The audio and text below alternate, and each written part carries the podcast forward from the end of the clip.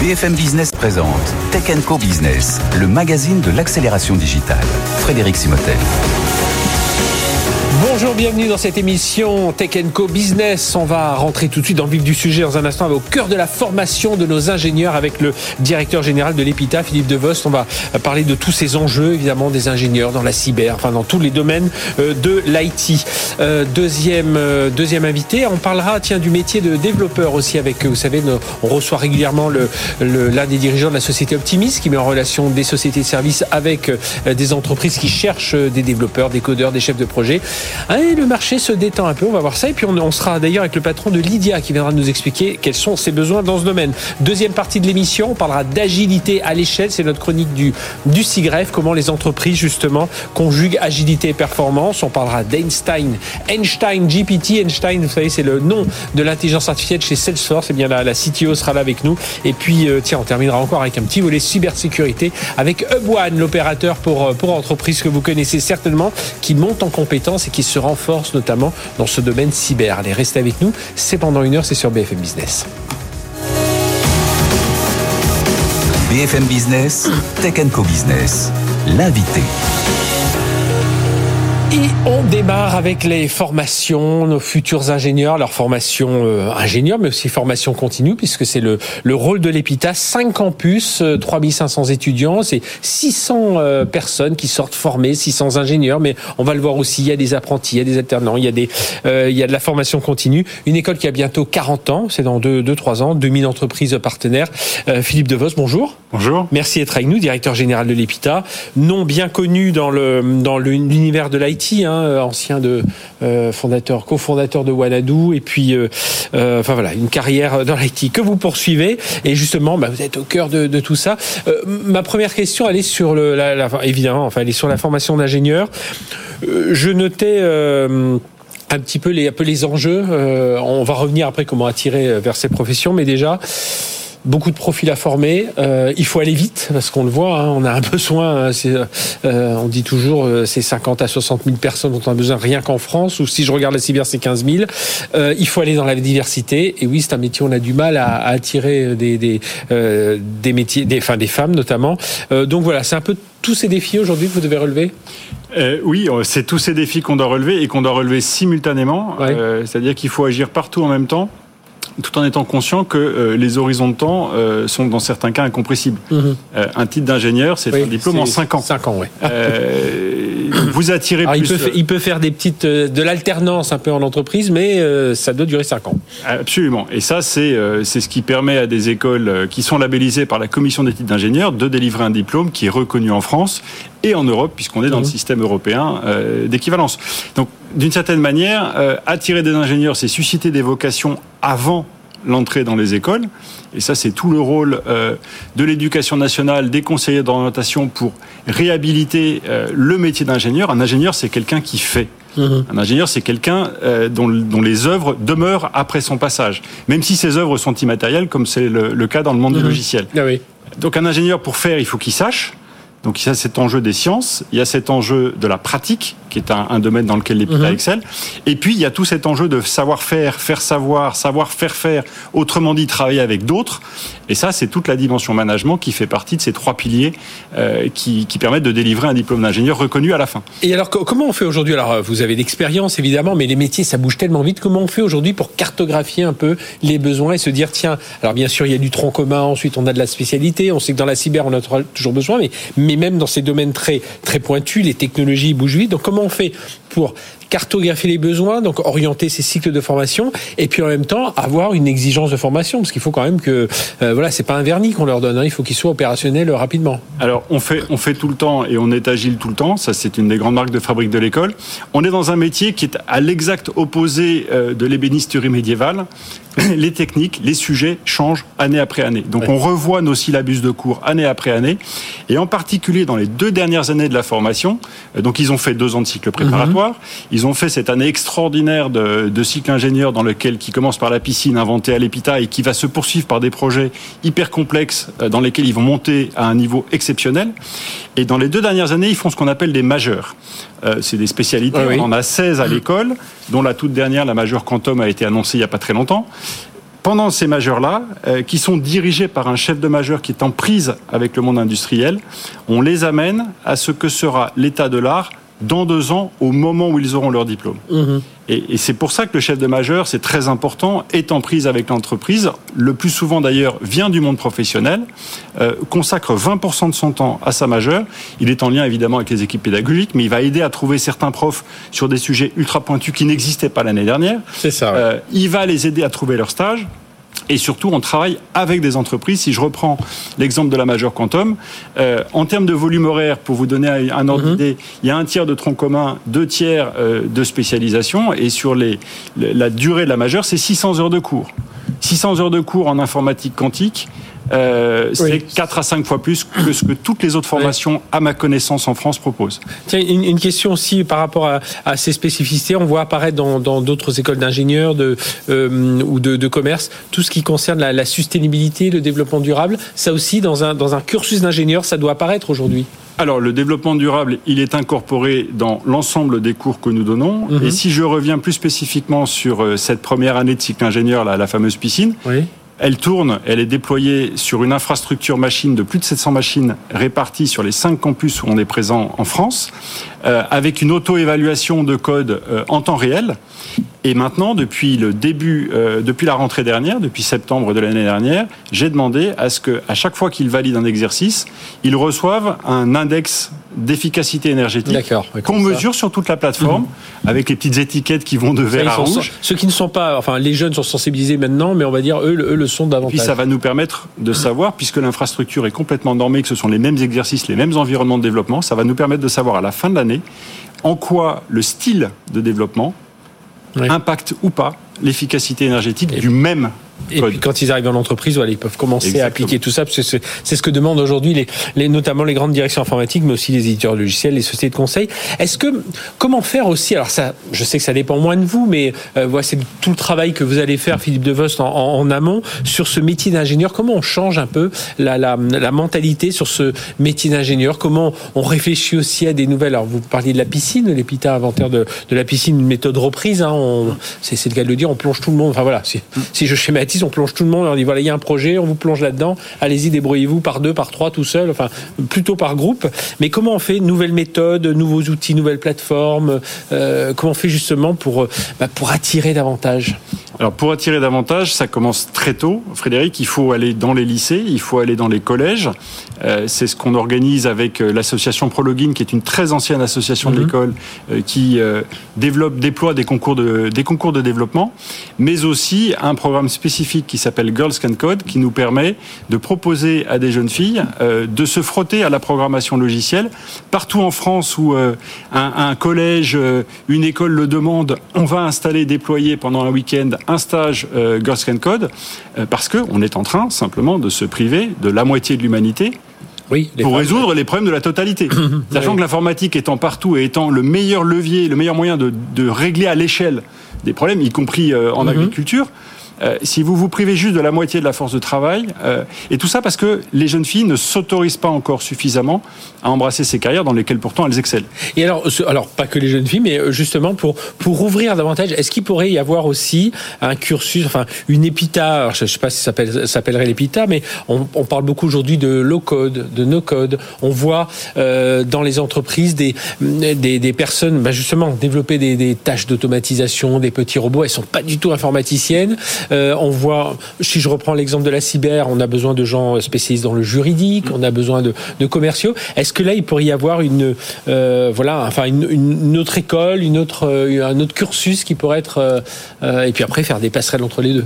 Alors. Là, encore, on s'adapte en permanence aux attentes à la fois du marché des entreprises et de la culture et aux aspirations des jeunes qui entrent mhm. dans l'école, à ceci près que nous sommes contraints, voire très cadrés, et heureusement, par tous ces critères qui définissent euh, la qualité d'un diplôme d'ingénieur. Mhm. Euh, cela étant dit, sur la partie euh, juridique que vous posiez, bah, typiquement dans la majeure cybersécurité, ils vont pas seulement faire du pen test, ils vont pas seulement apprendre à faire de l'attaque. On est une des seules écoles qui forment à l'attaque, mhm. mais ils vont apprendre également les règles d'engagement, les règles juridiques et tout ce qui fait qu'on peut ensuite intervenir en cyber dans une institution, qu'elle soit privée ou publique, euh, sans déroger aux règles d'engagement. Ça, c'est un premier point. Pour ce qui est du no-code, du low-code, etc., je prétends que c'est un très très bon euh, début pour se mettre le pied à l'étrier. Mais quand vous faites du no-code, au fond, qu'est-ce que vous faites? Vous paramétrez une plateforme qui fournit des services, qui a été développée par d'autres, et d'une certaine manière, vous vous mettez en dépendance Mhm. de ceux qui opèrent cette plateforme. Euh, je vais faire une analogie très rapide. C'est très très bien d'apprendre à jouer au Lego avec un mode d'emploi.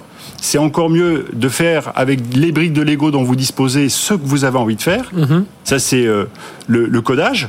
C'est encore mieux, ça c'est le software engineering, euh, d'aller, euh, je, je vous pique votre boîte de Lego, je vais piquer celle de Léa, je mélange tout et là je peux faire plus. Et Léa qui est une Voilà. productrice, oui. Exactement. Je peux faire plus, mais là où on va à l'EPITA, c'est qu'on leur donne la capacité, lorsqu'ils s'aperçoivent que Lego, pas de citation, pas de publicité, mais a décidé de changer les règles du jeu, a décidé d'enlever cette brique parce qu'ils ont considéré que c'était plus nécessaire et que eux en ont besoin.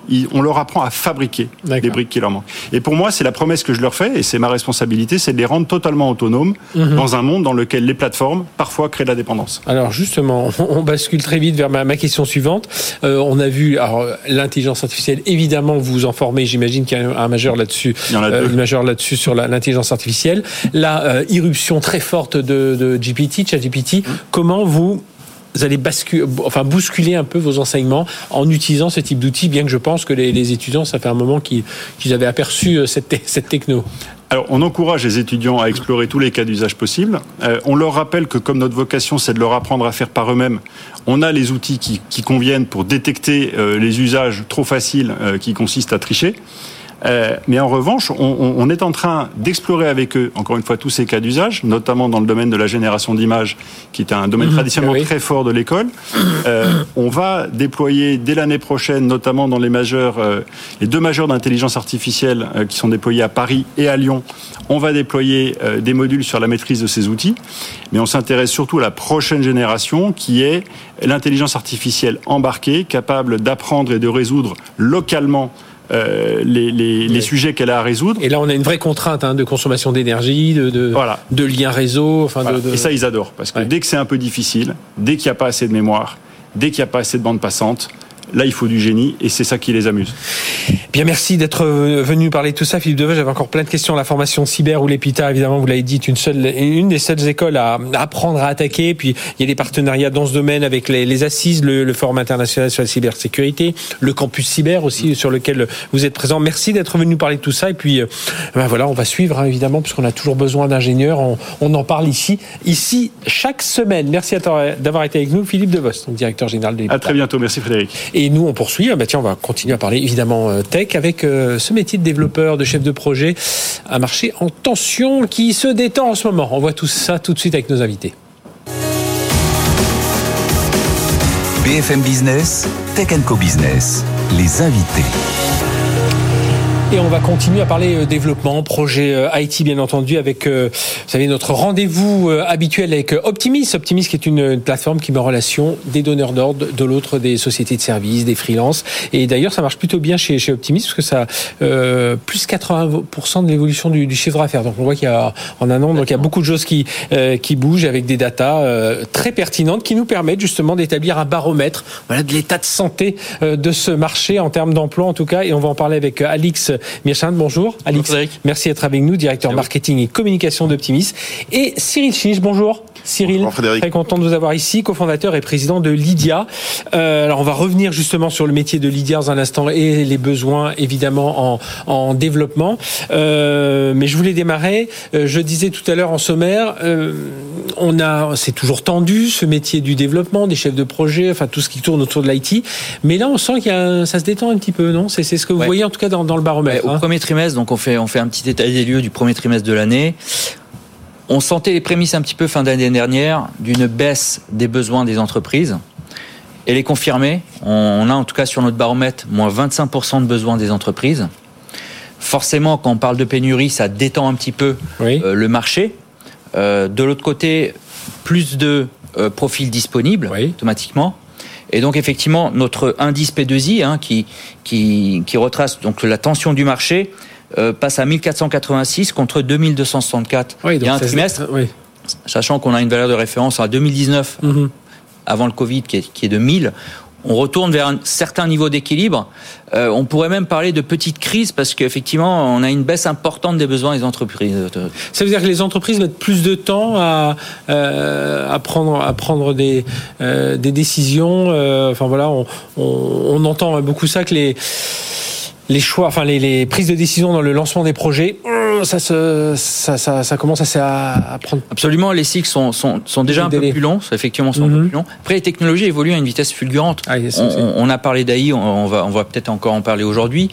Euh, le temps de s'adapter, effectivement, et, et de, de, mettre en place les projets même, effectivement, ça, ça, ça allonge le, le cycle des décisions. Parce qu'évidemment, dans le, le, top techno, c'est du SQL, du Oracle. SQL, Oracle, Java, c'est des technos qui sont très très liés justement à, à aux bases de données base de données et euh, on pourrait dire à l'intelligence artificielle parce que effectivement l'engouement actuel euh, y a pas toutes les entreprises il n'y a pas de data il n'y a pas d'IA exactement. Alors euh, aujourd'hui euh, Alix vous n'êtes pas venu seul vous êtes venu donc avec euh, Cyril Chiche de, de Lydia. Juste un, un, mot alors je pense que Lydia c'est presque devenu c'est comme le, le, le frigidaire hein, c'est un, un, mot qui est on, on, on, se fait des Lydia voilà pour, pour bien comprendre. Ça va devenir une super app aussi Lydia bientôt parce qu'il y a le lancement dans le crédit euh. Oui, alors l'idée, c'est que ça devienne finalement euh, une banque, voilà. Euh, l'équivalent, ou une nouvelle forme de banque, mais clairement, aujourd'hui, notre positionnement, c'est le compte courant de la génération qui mhm. dit je te fais un Lydia.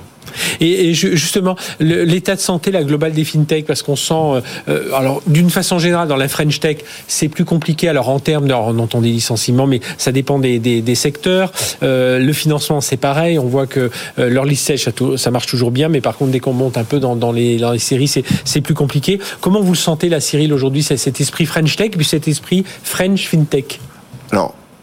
Pour l'ensemble de la French Tech et notamment la FinTech, on a quand même eu la chance d'avoir beaucoup de financement assez tard dans le cycle euh, euh, très euh, agressif mmh. précédent. Et donc beaucoup d'entreprises ont levé beaucoup d'argent dans les grosses startups entre 2021 et 2022. Et donc ont du cash et euh, ont de la trésorerie pour ouais, donc pour tenir, et, tenir lancer des voilà. projets. Donc ça c'est quand même une chose euh, intéressante et on n'a pas vu tant de licenciements que ça. Non. En France, on ne voit beaucoup. Ouais, c'est pour ça que j'insistais bien en disant ça dépend des secteurs, ça dépend des, des, La fintech a été effectivement un des secteurs les plus gâtés en termes mm -hmm. de fonds et donc c'est peut-être un des moins touchés, même si effectivement, comme dans tous les secteurs euh, de la tech, euh, les actionnaires et les dirigeants ont euh, décidé effectivement de ralentir un peu le rythme des projets, oui. de ralentir aussi, pourquoi pas, les recrutements. Si on n'a pas licencié, on a peut-être moins recruté. Oui, voilà. Même si honnêtement, chez Lydia, on recrute encore 80 personnes cette année. Oui, et puis euh, on voit un partout, on demande plus de discipline financière, on veut voir tout ça. Euh, dernière question là, et puis avant de rentrer vraiment dans, dans les métiers, les, les besoins, euh, crainte des GAFA un jour, là on entendait Apple qui, alors c'est aux États-Unis, hein, qui, et puis c'est pas complètement une banque, ils se sont liés à un Goldman Sachs, mais euh, on voit quand même ces acteurs qui viennent chatouiller un peu le, le, les orteils des banques, mais se dire qu'un jour, oui, ça pourra arriver. Oui, les GAFAM et depuis longtemps, ont les capacités euh, financières, technologiques, euh, ils ont la marque, ils ont la clientèle pour faire à peu près tout ce qui mm -hmm. comporte de la tech. Est-ce que pour autant ils vont faire tout et est-ce qu'on doit complètement arrêter d'innover au oui. prétexte qu'ils sont en capacité de faire quelque chose? Ça serait dramatique. Oui. Et j'ai envie de dire que l'essor de la tech partout dans le monde montre que c'est pas le cas. Est-ce qu'un jour ils seront des banques bah, Le jour où ils seront des banques, si c'est le cas, bah, ouais. ils, seront, ils seront des banques. On verra comment. comment... Voilà. Oui, oui, on s'est toujours adapté. On a vu toujours hein, que ce soit petite entreprise, grande entreprise, savoir s'adapter au marché concurrentiel. Donc euh, l'actualité Lydia, c'est donc euh, voilà devenir une, une, super app, devenir ce, ce, ce, banquier pour euh, de nouvelles générations, puis pourquoi pas les plus anciens aussi, hein, qui commencent à s'y mettre aussi. Là, on parle beaucoup de l'open banking, hein, c'est ça. Et puis et justement, c'est là on va on va voir qu'il y a ce besoin euh, d'ingénieurs, de, de, de, compétences dans plusieurs dans, dans l'IA, dans la blockchain dans, euh, dans le cloud oui, effectivement, toutes ces technologies-là sont très concentrées dans la fintech. Euh, L'IA, on en parle beaucoup en ce moment, mais c'est quelque chose qui, chez nous, existe depuis longtemps sur des sujets de euh, risque, de fraude, euh, de crédit, euh, de, même de service client. Euh, L'open banking, c'est la capacité finalement d'accéder à euh, aux informations sur son argent, quel que soit l'endroit où il se trouve, mm -hmm. pouvoir l'agréger, pouvoir initier des ordres de virement. Tout ça avec de la sécurité autour. Tout ça dans un environnement qui est effectivement de plus en plus sécurisé, de plus en plus intuitif, de plus en plus simple Mhm. et accessible. Euh, finalement, c'est peut-être ça la nouvelle génération euh, de la banque, euh, un outil qui est conçu pour les utilisateurs où ils sont en maîtrise de leurs données dans un cadre toujours sécurisé parce que Ah oui. la réglementation et la technologie permettent de le faire exactement pareil pour tout le monde et plus que avoir une interface sur un système interbancaire que je comprends pas très bien. D'ailleurs, quand vous regardez votre relevé de compte et que vous lisez les lignes qui sont dedans, vous comprenez bien que ça n'a pas été fait pour vous. Oui, oui. Et puis, et puis souvent, quand on et quand on commence, et je trouve que quand on commence à rentrer un peu dedans, on, on se rend compte que tiens, il y a des choses qu'on aimerait bien avoir et qu'on réussit pas. Enfin, c'est, on nous parle toujours de, de, de l'expérience client. Bah, pourtant, on est, on est un, petit, un petit peu déçu. Euh, Ça veut dire, Alix Mishram, que autour de tout ça, on a des besoins. Euh, on parlait tout à l'heure, besoin SQL, Oracle Java, donc euh, on- dans la base de données. Mais voilà, on va plus loin, hein, parce que je parlais de blockchain, je parlais de, de cloud de computing, cloud, de, de cybersécurité, Oui. ces enjeux d'ailleurs avec euh, euh, les IA euh, qui elles-mêmes génèrent des failles de sécurité parce que ça accélère aussi les malveillances et ça Mhm. les facilite. Et d'un autre côté, effectivement, ça multiplie les besoins en cybersécurité. D'ailleurs, notre gouvernement a annoncé encore un plan d'un milliard. Oui. Le euh, Parlement européen aussi a un plan euh, Cyber Solida- Solidarity Act euh, d'un milliard aussi pour regrouper les 17 pays de, de, de l'Europe pour effectivement avoir des actions solidaires Mhm. anticiper et, euh, et euh, avoir des actions contre les cybermenaces, ça, ça multiplie effectivement euh, ces besoins euh, dans, dans ces domaines-là. Euh, Ça veut dire, Cyril, aujourd'hui, là, sur ces 80 postes euh, ouverts, euh, voilà, ce sont tous tous ces profils là dont vous avez besoin? Enfin, c'est on parlait des bases de données, de l'IA, de. Oui, beaucoup de profils De techniques, cloud. beaucoup de profils euh, effectivement liés à ces technologies-là, du cloud, de l'IA, de la data, Mhm. Euh, mais aussi euh, on est dans un environnement un peu particulier, donc des Oui. profils euh, dans la conformité, dans la fraude, dans le risque, euh, puisque bah, ça fait partie arrive- des aspects que- métiers importants. Mais justement, par, par rapport à ces métiers, cette Est-ce qu'on arrive peu à peu à, à ce que les uns, euh, j'imagine dans les entreprises comme, comme Lydia, on, on arrive à ce que les uns s'intéressent aussi au métier des autres? Alors je dis pas qu'il il y a du low-code, no-code qui se met en place, mais que euh, voilà, il y a un, un petit phénomène de balancier quand Alors- les gens spécialisés en réglementation s'intéressent quand même un peu à comment fonctionne une base de données. Et puis de l'autre, alors de l'autre côté forcément, mais euh, est-ce qu'on arrive à faire ces passerelles là? C'est très intéressant et on a réorganisé l'entreprise comme ça euh, en début d'année en créant non pas des équipes par métier, Ouais. Pour la plupart. Alors il y a des équipes transverses, évidemment, les Oui. RH restent la RH, la finance reste la finance, mais sur des organisés autour de points sensibles importants pour le client, Mhm. euh, où on a créé des équipes pluridisciplinaires qui vont intégrer de la data, du product design, du product Mhm. management, du, des développeurs, de la conformité, du service client. Tout ça intégré au sein d'une même équipe pour se concentrer sur un sujet précis et donc travailler ensemble à l'expérience client et aussi à la fonction sous toutes euh, ses coutures Et- pour être plus efficace et aussi pour que tout le monde comprenne euh, Mhm. précisément la part qu'il joue dans l'expérience finale du client. Et du coup, on arrive à bien définir là euh, le, le- le poste quand on cherche quelqu'un, ou alors on demande, à- enfin un petit chat GPT justement pour qu'il nous définisse le, a- le bon poste. Mais, mais voilà, on arrive à bien définir ça. Enfin, c'est de nouvelles qualités aussi. Alors il y a les compétences techniques, certes, mais du coup, c'est voilà, enfin celles que l'on connaît, il y a les soft skills, mais vous devez mettre un renfort, enfin revoir un peu vos fiches, vos fiches de poste. Alors ça c'est- nécessite effectivement d'avoir des profils qui sont très entrepreneuriaux Mhm. euh, dans la philosophie, puisque évidemment les sujets vont changer au fil de l'eau. Un jour je m'intéresse à ça, demain je m'intéresse à ça, et pas simplement à mon métier. Oui, oui. Euh, et donc j'ai besoin de penser plus large, d'être un peu plus euh, couteau suisse, on va dire. Et ça, effectivement, c'est des profils qu'on connaît bien chez les entrepreneurs, Ah oui. que bah, il faut faire un peu de tout, même si on a quand même des entreprises qui sont très technologiques et où le Mhm. besoin Oui, de la- la- la compétences tech, de base doit être là. Faut quand même. Ouais, ouais. C'est ce qu'on voit, ce côté couteau suisse, là, Alix Mirchand. Oui, ouais, absolument. Nous, nous euh, nos, nos clients nous demandent de plus en plus d'expertises euh, diverses, en fait, euh, pour un même profil. Donc ça, c'est vrai que c'est extrêmement intéressant. Euh, Je tiens à relever aussi un point aussi. Vu que le, le marché se détend un petit peu, on remarque quand même que sur, sur ce type de profil, euh, justement, on parlait d'open banking tout à l'heure, on, on a quand même une hausse euh, des, des tarifs, hein, pour parler rapidement Ah oui, tarifs. bien sûr, si ça se- 5% au dernier trimestre, même si dans la moyenne, les euh, tarifs se stabilisent. On, a connu une mhm. très forte hausse ces derniers trimestres. C'est très stabilisé, voire même une baisse sur certaines technos. Euh, par contre, sur effectivement tout ce qui est API, Open Banking, on a une petite hausse de 5% au dernier trimestre. Ouais, ah bah oui, c'est la ligne qu'on regarde aussi quand on, quand on recrute. Merci à tous les deux d'être venus nous parler de tout ça.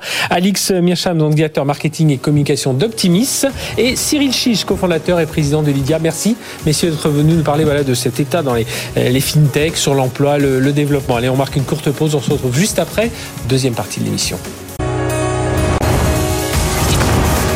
BFM Business présente Tech Co Business, le magazine de l'accélération digitale. Frédéric Simotel. Allez, deuxième partie de l'émission. On va parler d'agilité. Alors, on en parle souvent ici, mais justement, on va en parler avec des professionnels, ceux qui mettent ça en œuvre au quotidien, qui le font passer à l'échelle. Et pour en parler avec nous, c'est notre chronique, vous savez, notre partenaire, le, le CIGREF, avec Nathalie Barbier. Bonjour. Bonjour. Nathalie, merci d'être avec nous. Vous êtes ancienne directrice du pôle agile chez euh, Renault Digital et vous êtes pilote du groupe de travail sur l'agilité à l'échelle au sein du CIGREF. Le CIGREF qui regroupe, alors je le répète chaque semaine, mais plus de 150 euh, entreprises, grandes administrations. Et voilà, il y a les... Euh, euh, là-dedans, il y a les 150 patrons du digital, des systèmes d'information, qui du numérique, euh, et qui se voient régulièrement, qui établissent il y a des livres blancs. Enfin voilà, il y a plein de choses qui sont faites avec le euh, CIGREF, et là notamment sur l'agilité à l'échelle. Qu'est-ce qu'on appelle agilité à l'échelle, Nathalie? Alors c'est une bonne question. En fait, les entreprises, elles commencent à mettre en place souvent de l'agilité au niveau des produits. ça fonctionne bien jusqu'à ce qu'on se rende compte que bah, la livraison de valeur de bout en bout n'est plus fluide il y a du, ça ralentit, il y a mhm. des, accrochages. Alors principalement, ça peut être la fluidité entre les différents métiers, le marketing, les ventes, les finances, etc., qui n'est pas au bon niveau. Ou ça peut être aussi entre la, stratégie et l'exécution, qu'il n'y a pas une fluidité des mhm. objectifs. Et c'est pour cela qu'on passe à l'agilité à l'échelle, c'est-à-dire que toute l'entreprise va appliquer les mêmes principes, les mêmes pratiques et, faire évoluer les comportements pour que cette livraison de valeur de bout en bout. Et puis j'imagine que tout le monde que tout le monde se fasse la même définition de l'agilité aussi, parce qu'il y a ça aussi hein. entre souplesse et, euh, Exactement. et des délais à rallonge. On sait que tout, on, dans la vie de tous les jours déjà, on en a une version différente, mais dans, dans l'IT c'est parfois un peu pareil. Alors donc le CIGREF a décidé de revoir un, un nouveau rapport sur l'agilité parce que il fallait justement redéfinir un peu euh, parce que voilà les technos évoluent, parce que les, les, les méthodes évoluent, parce qu'on a eu le Covid qui a transformé nos façons de travailler. Donc c'est tout ça qui vous a fait réfléchir à un, nouveau rapport sur l'agilité? Oui, en fait, il y avait déjà eu un premier rapport en 2018 sur l'agilité à l'échelle euh, auquel j'avais participé, mais là, en fait, ça faisait 4-5 euh, ans, et donc euh, le but, c'était de voir quels étaient les challenges et les préoccupations des entreprises qui avaient déjà mis ça en place depuis plusieurs années. Mhm. Et en fait, donc on a travaillé sur trois thématiques l'organisation, Comment, comment il vaut mieux s'organiser pour fluidifier cette, euh, cette livraison de valeur Et là, on a parlé de chaîne de valeur. Et puis aussi tout l'aspect culturel qui est très important pour que les gens changent de, de manière de travailler et d'état d'esprit. Après, on a travaillé aussi sur la mesure. Euh, la mise en place d'indicateurs pour mesurer ben, l'efficacité de la transformation et euh, avoir les gains que l'on souhaite. Et puis, la troisième sujet, on a étudié deux, on a partagé sur deux pratiques d'agilité à l'échelle, parce que c'est des principes, des mhm. pratiques et des comportements, qui s'appellent le Lean Portfolio Management et le Lean Budgeting.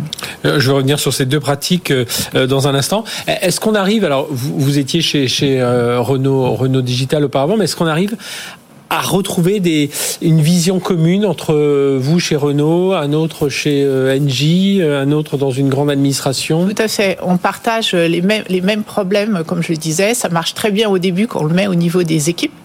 Euh, mais très vite, on, se, on se heurte à des freins parce que dans les grandes entreprises, on s'organise en silo, euh, parce que les, les, les, la vitesse de décision, de prise de décision n'est pas la bonne. Mhm. Euh, donc, on va chercher, par exemple, à, à, à prendre les décisions au bon niveau, donc à donner plus de responsabilités aux différents niveaux de l'entreprise. Et toutes ces problématiques, elles sont communes en fait.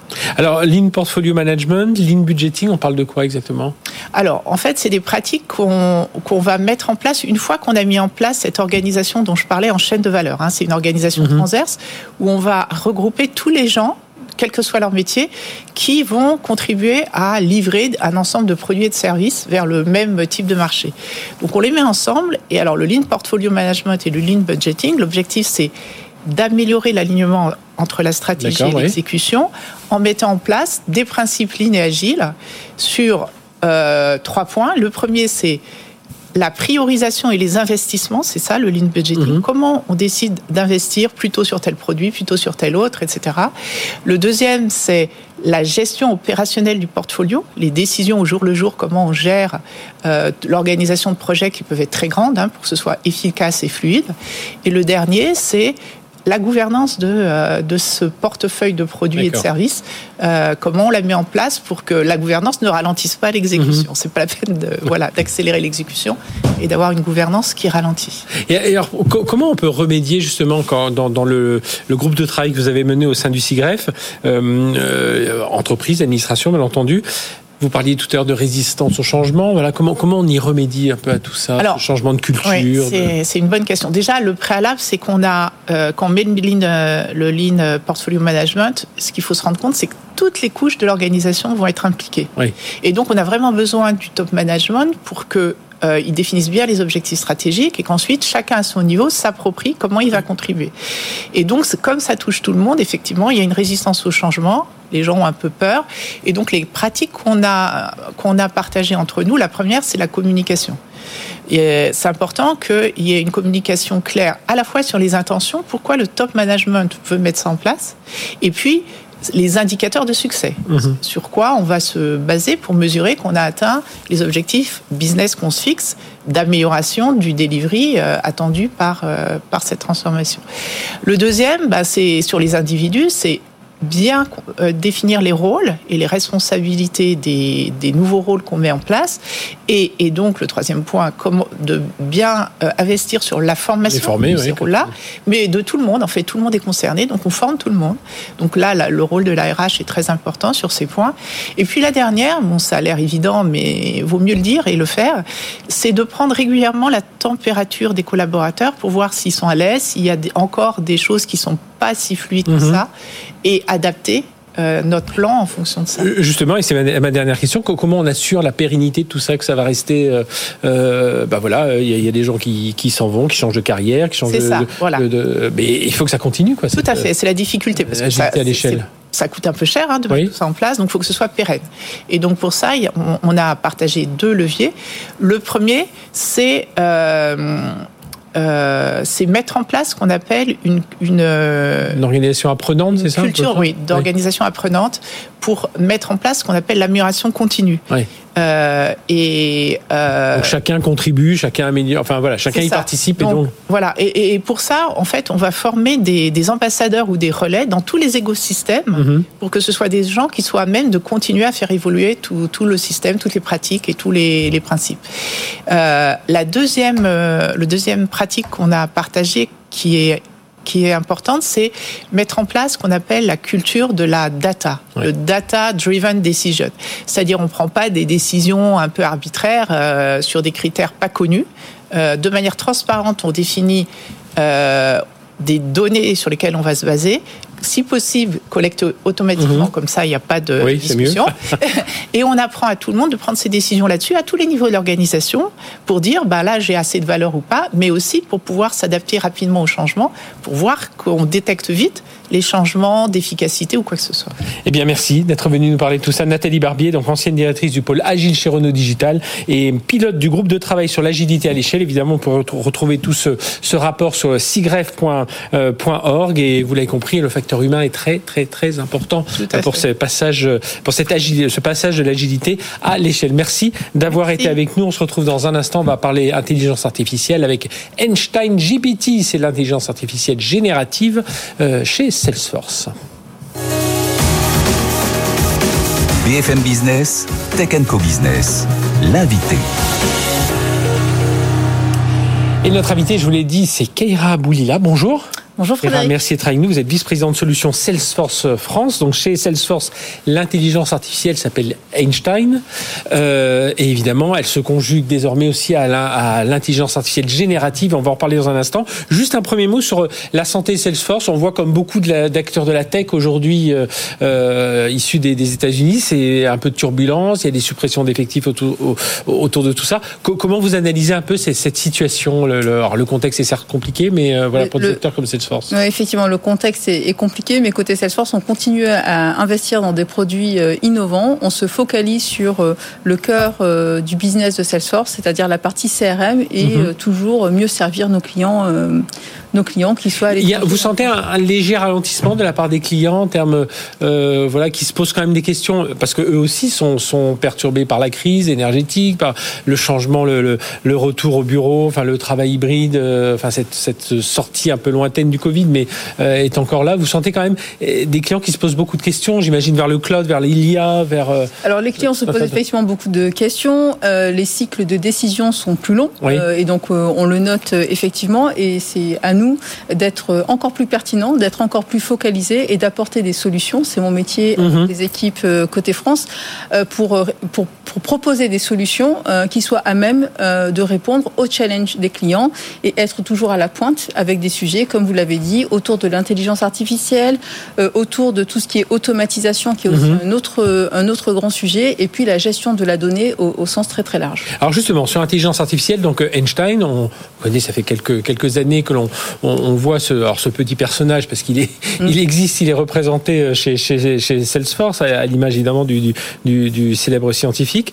Euh, vous avez, alors pour faire Einstein GPT, il y a un lien avec OpenAI, euh, c'est ça un peu l'idée au, départ? Tout à fait. Donc en effet, Einstein existe depuis 2016. Il est mm-hmm. déployé sur l'ensemble de nos clouds, Sales, service, la partie marketing, également sur la plateforme. Aujourd'hui, Einstein nous permet de réaliser plus de 215 milliards de prédictions par jour. Et on a fait évoluer euh, ce module pour créer Einstein GPT, comme vous l'avez très justement dit, grâce au partenariat avec OpenAI. Donc euh, c'est en fait proposer un module d'intelligence artificielle générative sur la plateforme CRM de Salesforce en utilisant les données des clients, donc des données qui sont été traitées, qui sont en conformité, qui sont sécurisées, dont on connaît les sources. Oui, ça il faut bien le rappeler. Dont on connaît les sources. L'utilisation de GBT, c'est, vous l'avez dit, la partie source et puis la partie où vont mes datas quand je, une fois que j'ai posé ma question. Et donc ici, ce modèle Einstein GPT, c'est, c'est un traitement des données euh, des clients, donc des données qu'ils connaissent. Mhm. Donc on peut identifier la source et qui va permettre de fournir une expérience euh, euh, enrichie au client final de, de Salesforce et même pour l'employé, de lui permettre d'avoir des outils pour être plus efficace, plus pertinent et tout ceci sans data scientist puisque c'est une plateforme low code euh, Salesforce qui va permettre de bénéficier de tous ces mhm. éléments-là euh, sans data scientist et presque à portée de tous. Et on appelle GPT, il y a OpenAI dans l'eau, mais on a bien les datas qui restent circonscrits dans, un, dans un périmètre euh, défini. Euh, pouvez nous donner des exemples? Alors je sais qu'il y, y, y, a un module avec Slack, il y a un module pour le, le commerce, mais voilà, donnez quelques exemples très concrets de, de de, ce GPT. Au même titre que Einstein était déployé sur l'ensemble de nos solutions, Einstein GPT va être déployé sur l'ensemble des solutions. Exemple très concret, je suis un, un agent dans un centre d'appel. Euh, j'ai besoin de répondre à des sollicitations mhm. de clients. Einstein GPT va être en mesure d'écrire toute une réponse euh, basée sur les données qui sont dans la base client, mhm. basée sur la base de connaissances, donc les fameuses eh FAQ, et proposer une réponse rédigée en langage naturel à l'agent. Et c'est l'agent oui. qui va décider. Bien, parce que là aussi, dès qu'on parle GPT, on cherche voilà. remplacement, mais c'est l'agent qui va décider. Il va décider soit d'envoyer la réponse telle quelle, soit de l'éditer et de l'ajuster, mhm. euh, soit de complètement la réécrire. Donc euh, euh, l'objectif de Salesforce et d'Einstein GPT, c'est l'humain augmenté. On ne remplace pas l'humain, ah mais on, on, on, lui donne des capacités pour être plus pertinente dans son... C'est-à-dire, si je reste sur cet exemple, là où avant le téléopérateur devait faire appel soit à sa propre expérience, soit remonter d'un niveau de, de, de compétences plus élevées, soit aller chercher lui-même un peu l'information, il a un peu tout ça qui, qui est digéré et à lui de voir un petit peu ce qui correspond bien à la réponse Exactement. Qui est consolidé, puisque souvent les informations, on sait, elles ne sont pas dans un seul système d'information, ce serait trop simple. Mhm. Souvent les informations sont silotées, sont dans plusieurs systèmes, et une chaîne GPT va pouvoir ramasser toutes ces informations et proposer une réponse pertinente.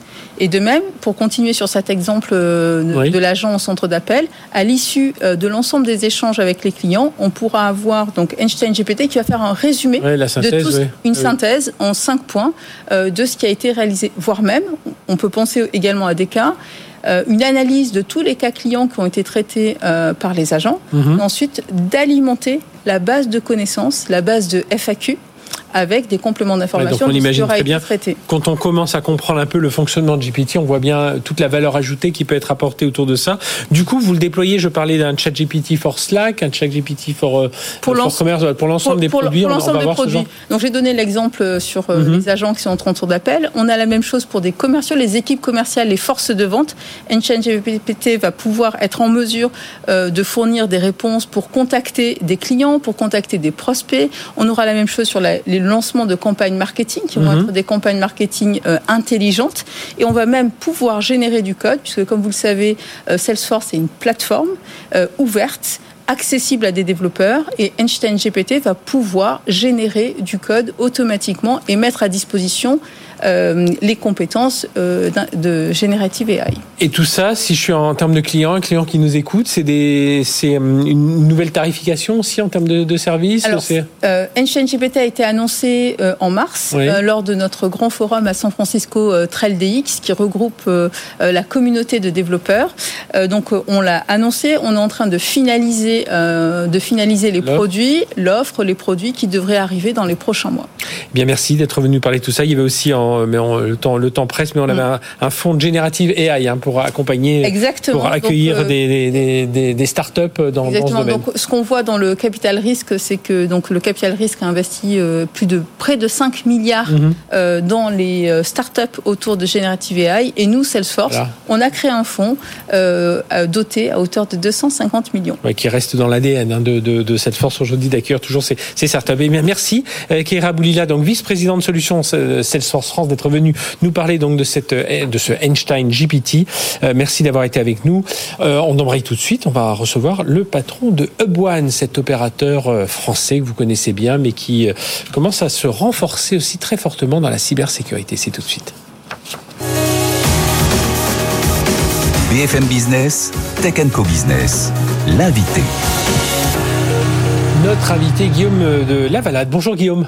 Bonjour Frédéric. Merci d'être avec nous, président de Hub One, opérateur télécom, alors bien connu, je pense que ça fait quand même quelques années que vous êtes présent sur le euh, sur le marché. C'est 160 millions d'euros de chiffre d'affaires, 600 personnes, euh, c'est une dizaine de sites, c'est Exactement, un peu de partout en bêtises.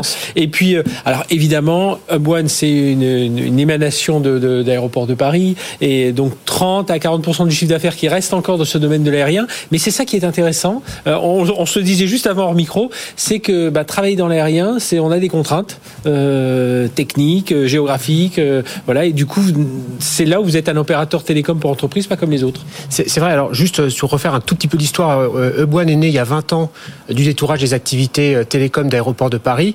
Et donc effectivement, l'ADN euh, aérien est, est- est bien présent chez nous. Qu'est-ce que c'est? C'est un ADN qui est fait de progrès, de progrès technique, de robustesse, de résilience, redondance. Donc euh, hors de question que des avions partent ou arrivent en retard à Oui. cause des systèmes de télécom.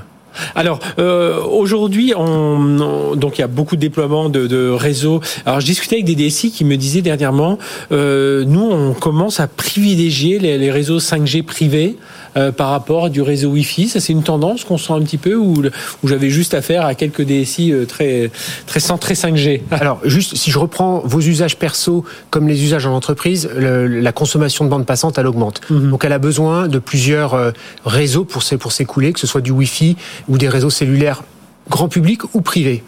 Et c'est selon, euh, c'est ça, euh, c'est ce à quoi faisait référence euh, ce DSI. Nous, c'est fromage et dessert. On pense qu'il faut vraiment à la fois offrir une bonne couverture en Wi-Fi pour certains, pour certains types d'usages, et effectivement, on est des grands fans aussi des réseaux privés 4G, 5G pour de la 5G industrielle. Ça, on a 5, 6 déploiements qui sont en cours à l'échelle. C'est important de, de- de parler de l'échelle parce que en France, on a parfois un peu le, le syndrome du POC. Oui, c'est ça. Donc voilà. Et ensuite, il faut, il aller beaucoup plus loin. Alors là, si, si on vous reçoit aujourd'hui, euh, Guillaume de la Balade, euh, avec Boine, c'est que, alors via votre filiale cybersécurité Cysdream, vous avez obtenu une qualification euh, P10 hein, qui vous permet d'être, ben, d'intervenir auprès des OIV, hein, voilà, les, les opérateurs d'importance vitale, donc les hôpitaux, enfin tout, tout ce que l'on peut imaginer, infrastructure militaire. Et ça, c'est un, un côté important. Donc c'est l'ANSI qui, qui a accordé cette, cette qualification. Et bah oui, vous, ça, ça ouvre une, enfin une nouvelle voie. On l'a dit, vous êtes euh, déjà, euh, vous avez l'habitude de travailler dans le contrat, mais là, vous avez le temps pour ANSI et ça, c'est important. Exactement. Et juste pour vous expliquer un peu notre cheminement intellectuel Oui. et business, euh, offrir des réseaux de télécommunications, toujours plus de données, euh, c'est une chose, mais si derrière vous offrez pas la sécurisation qui va avec, la cybersécurisation, euh, ça n'a pas de sens. Euh, on le voit tous tous les jours. Je vous citerai pas les études, elles ont toutes des croissances à deux chiffres. Puis, puis- on, pas- et on c'est- voit chez les acteurs, hein. on voit Orange, euh, Orange Cyberdéfense, on voit même euh, chez nous SFR, donc qui est le cousin de, on a le même actionnaire SFR qui a une division sécurité qui a augmenté. Free, on recevait Free Pro l'autre jour dans Tech Co qui a investi dans une, une start-up de cybersécurité. Enfin voilà, faut quand on est opérateur, il faut avoir son Exactement, c'est c'est un une, conviction profonde qu'on- a. Euh, après, c'est vrai que dans nos clients, il y a beaucoup de grands comptes, dont certains sont opérateurs d'importance vitale, Mhm. OIV, comme vous l'avez cité, euh, même si cette liste est, censée être tenue, euh, tenue Oui. secrète. Vous avez cité les, les principaux métiers. On voit à peu près oui, dans quel domaine Et, ils et sont. effectivement, et ça depuis maintenant quelques années, depuis la loi de programmation militaire euh, du milieu des années 2010, euh, ces entités OIV ont obligation d'avoir un SOC, un Security Operations Center, et un SOC qui soit qualifié, donc la tour de contrôle des événements cyber, hein, et un SOC qui soit qualifié par l'ANSI prestataire de détection d'incidents de sécurité, PDIS, P10 Oui. pour, pour revenir à, à l'acronyme. Et donc, euh, on avait une division en cybersécurité qui avait été initiée euh, en interne. On a racheté plusieurs sociétés pour se doter, dont vous, Sysdream. pouviez, vous, vous aviez déjà, vous pouviez faire de l'audit déjà. Et- de- Exactement. de- de- Euh, et, de nos, sécurité. nos- nos- nos grosses. euh, Audit certifié quoi. voilà, exactement. Et, mais pour l'audit, d'ailleurs, euh, soit dit en passant, il y a aussi une certification de l'ANSI. Mhm. Nos, nos métiers sur la cybersécurité ou nos savoir-faire, c'est vraiment tout ce qui est test d'intrusion, audit technique, beaucoup de formation, parce que là, on a un, un potentiel de professionnels à faire Mhm. monter en puissance qui est, qui est énorme, euh, beaucoup de, de, euh, un logiciel de contrôle de conformité et d'intégrité. Et le SOC, c'était, si vous voulez, c'était vraiment le, le mariage entre le savoir-faire télécom et le savoir-faire cybersécurité. Et puis, c'était, euh, c'était un besoin. Le besoin, en fait, il dépasse aussi les OIV, les opérateurs d'importance vitale, parce que eux-mêmes ont des sous-traitants qui sont pas forcément qualifiés co- comme eux, mais qui sont quand même de, de- On l'a- vu dans le cas des hôpitaux, hein, euh, c'est souvent par un partenaire qui a eu ces, ces- ces attaques. Euh, Exactement. Et en fait, euh, ces, ces OIV, de plus en plus dans les cahiers des charges, dans les appels d'offres qu'ils font, demandent à ce que leurs prestataires eux-mêmes euh, prouvent qu'ils sont bien cybersécurisés. Mhm. Euh, et donc, les- dans certains cas même, les obligent à se doter de SOC, voire euh, diligentent des, des campagnes de tests d'intrusion, de pen test dans le, dans le jargon.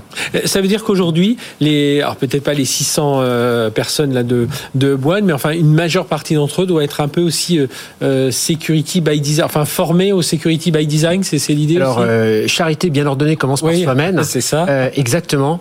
Ça c'est c'est vrai que on essaye de d'avoir le niveau d'évangélisation le plus fort possible.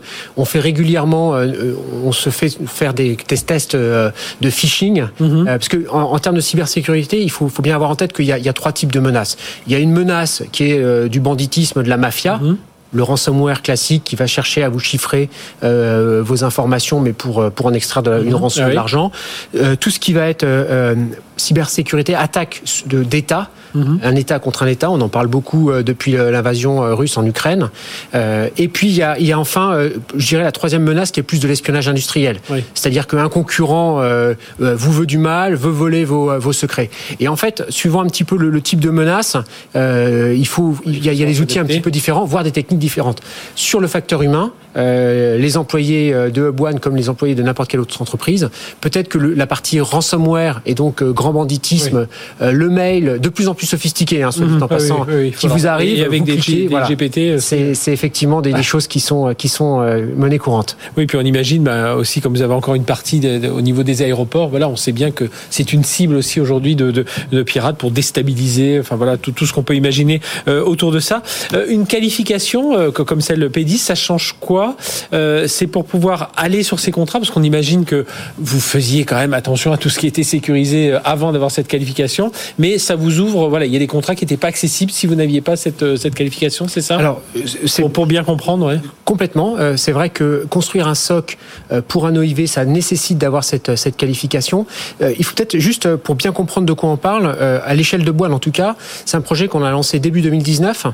Vous voyez, quatre ans avant d'obtenir le tampon De de, de l'ANSI. C'est euh, des cahiers des charges qui ont plus de 2000 critères sur lesquels il faut que vous soyez conforme. On voit déjà Donc, les euh, simples certifications ANSI, déjà c'est quelque chose, mais j'imagine les, et, et- les exactement. ça Mais, doit être- mais ça va, si vous voulez, sur des choses très physiques. Il faut que euh, le système qui va servir les caméras de surveillance que vous avez soit passe par des câbles qui sont complètement euh, isolés du Mhm. reste de vos systèmes. Donc, euh, comme euh, comme bon opérateur télécom, comme n'importe quelle entreprise, vous avez tendance à mutualiser. Là, il faut détricoter tout un certain nombre de choses. Pareil sur le système de de, de badge euh, qui sert à rentrer dans les zones réservées. Ouais, oui. Hors de question que ce soit le même badge, même avec des droits différents, Mhm. euh, que celui qui vous ouvre euh, la, la porte d'entrée du studio et celui qui vous ouvre, qui vous ouvre le coffre-fort de la, de la salle SOC. faut vraiment avoir, avoir tout ça, euh, tout ça, bien, enfin tout ça bien défini.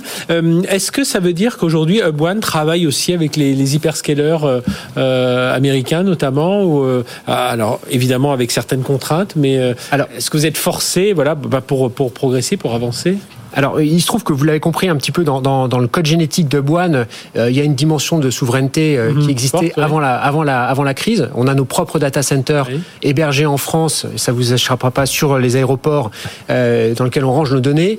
Euh, C'est vrai qu'au-delà de la partie cybersécurité, la composante souveraine, euh, pour nous, est, est assez importante. Donc, les, les, les hyperscalers que vous avez cités sont pas forcément nos partenaires naturels euh, sur ce type, sur ce type d'actu- d'actualité. Et dernier mot sur toutes les ambitions de, de Hub One, notamment euh, au, au niveau de, de- donc la cybersécurité, c'est un, un axe fort sur lequel euh, bah, vous comptez euh, bah, là déjà investir à, à travers cette qualification, mais pour bah, voilà progresser, croître. En fait, ce ce qu'on a observé pendant la crise Covid et en sortie de crise, c'est qu'il y a, il y a eu, je pense, une prise de conscience de pas mal d'entrepreneurs et de chefs d'entreprise que la digitalisation était nécessaire. Ils ont tous vu un concurrent Mmh. qui sortait mieux de la crise Covid que parce qu'il est un peu plus digital. Je vous parle même pas du télétravail. Oui, oui, oui. Un concurrent chinois, américain qui était un peu plus agile. Et donc, euh, on a, on a vu que ça avait déclenché des, des investissements très importants et ça dès fin 2020. Et donc, c'est vrai que, que, que nous, on apporte modestement la tuyauterie, hein, que ce soit de la fibre, euh, des réseaux industriels, que ce soit du, du Wi-Fi, de la cybersécurité. Et, euh, et, et on pense que globalement, il y a une certaine dette pour certaines entreprises euh, à compenser. Euh, historique et puis surtout que pour euh, appuyer tout leur business et leur développement on a encore beaucoup beaucoup de choses à faire en France oui.